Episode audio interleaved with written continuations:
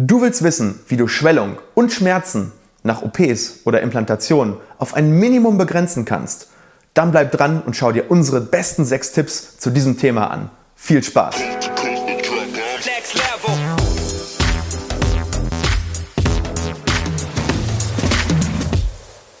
Hallo liebe Community, mein Name ist Dr. Stefan Helker und ich heiße euch herzlich willkommen bei der Audioversion unseres erfolgreichen YouTube-Formates Implatalk.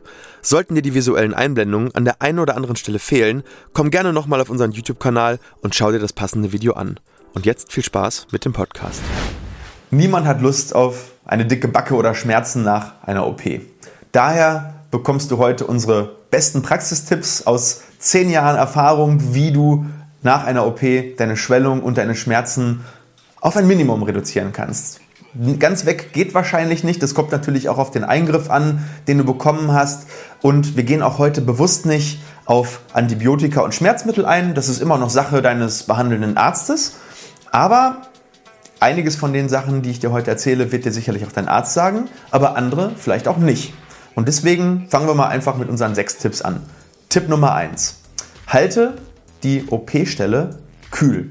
Das heißt, du sollst mit einem Kühlakku oder mit etwas ähnlichem, es sollte bitte nicht direktes Eis sein, das ist ähm, immer sehr, sehr schlecht, so kühl gehalten werden, dass die gesamte Wärme, die durch die Entzündung entsteht, weil es entsteht nach einer OP immer eine Entzündung, abgeführt wird. Ne, das heißt, du bist eigentlich deine eigene Klimaanlage für ähm, ja, deine OP-Stelle.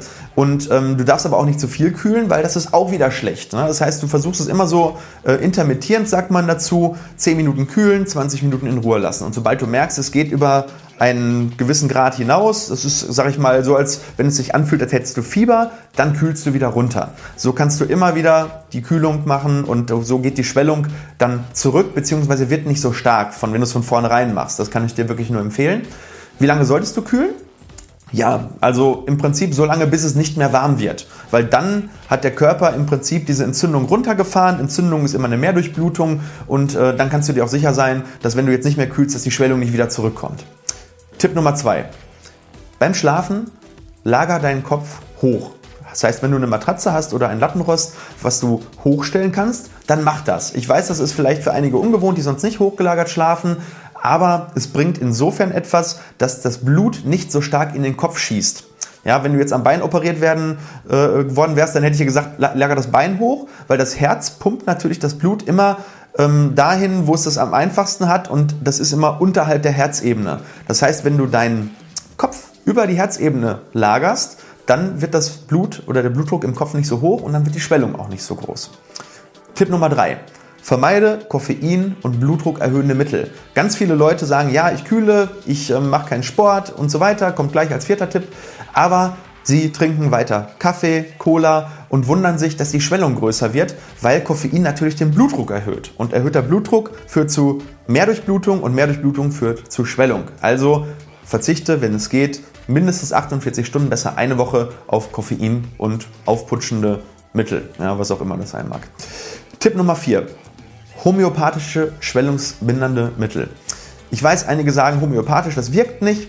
Ähm, kann ich, und ich bin wirklich Vertreter der Schulmedizin, sagen, stimmt nicht. Es gibt schon einige ähm, homöopathische Mittel, die wirklich sehr, sehr gut wirken und vor allem auch zusätzlich zum Antibiotikum und zur Schmerzmedikation.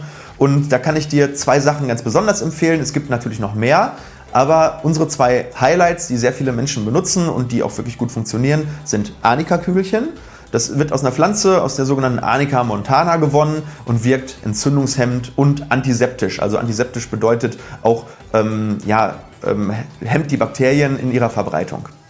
Zweite, Wobenzym.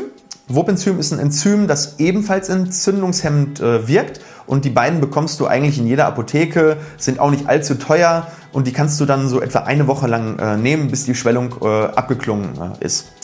Und fünfter Tipp, körperliche Schonung. Ganz, ganz, ganz wichtig. Ganz viele fangen viel zu früh an, wieder Sport zu machen, wieder zu arbeiten, wenn die Arbeit körperlich ist. Das heißt nicht, dass man nicht im Büro arbeiten kann, aber wenn du körperlich stark arbeitest, sag das deinem Arzt. Das ist für ihn eine ganz andere Geschichte, als wenn du im Büro sitzt. Ja, wenn du irgendwo draußen arbeitest unter starker Sonneneinstrahlung, unter starker körperlicher Belastung, dann führt das natürlich auch wieder zu einem erhöhten Blutdruck, zu erhöhter Belastung. Und ähm, ja, das führt dann eben zu Schwellung und Schwellung führt zu Schmerzen. Also das muss nicht sein. Das heißt, wenn du merkst, okay, das Arbeiten, das ist noch zu früh, dann ja, geh zum Arzt und sag, das ist nicht möglich und äh, dann wird es auch mit der Schwellung äh, relativ schnell wieder zurückgehen. Ja, wie lange ungefähr? Ähm, Normalerweise dauert so eine Schwellung etwa drei bis 14 Tage. Ja, das kommt auf den Eingriff an. Bei drei Tagen ist meistens die Schwellung auf so einem Hochpunkt. Man sagt, zwei Tage kommt die Schwellung, zwei Tage bleibt die Schwellung und dann geht sie so langsam wieder. Ähm, ist aber auch von Mensch zu Mensch einfach verschieden. Also ich habe Menschen bei mir gehabt, da haben wir drei Stunden operiert und da ist nichts gewesen und dann habe ich bei einem anderen nur einen Zahn gezogen und da war dann eine dicke Schwellung da. Das kommt auch auf den Typ an. Und unser letzter Tipp, und der liegt mir wirklich am Herzen, weil viele Leute den einfach nicht beachten, weil sie sagen, es passiert schon nichts. Bitte, bitte nicht rauchen. Ja, Raucher haben ein sechsfach erhöhtes Risiko einer Sekundärinfektion. Sekundärinfektion bedeutet, dass die Wunde sich durch die schlechte Durchblutung nochmal neu mit Bakterien infiziert.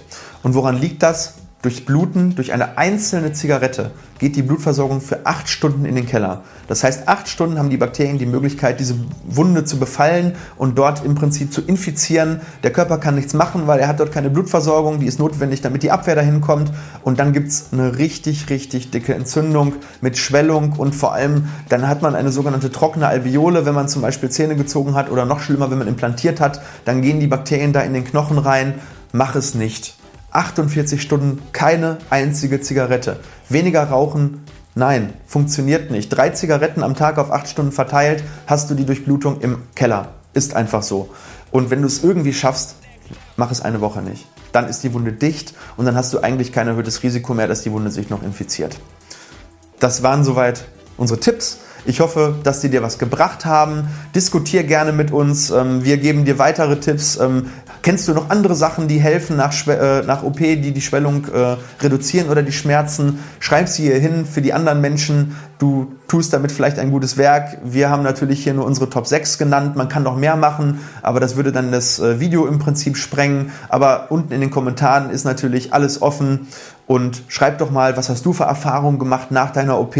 Hast du eine starke Schwellung gehabt? Was hast du gemacht? Kannst du das auf einen Faktor zurückführen? Super, super spannend für andere Leute, die aus deinen Erfahrungen profitieren können. Ja, und wenn du äh, generell sagst, dieser Kanal ist interessant, hier kann ich ein bisschen was rausziehen, dann gib uns ein Abo, einen Daumen nach oben und wir freuen uns, dich bald wiederzusehen. Ich wünsche dir wie immer eine gute Zeit. Bis dahin, ciao, euer Dr. Stefan Helker.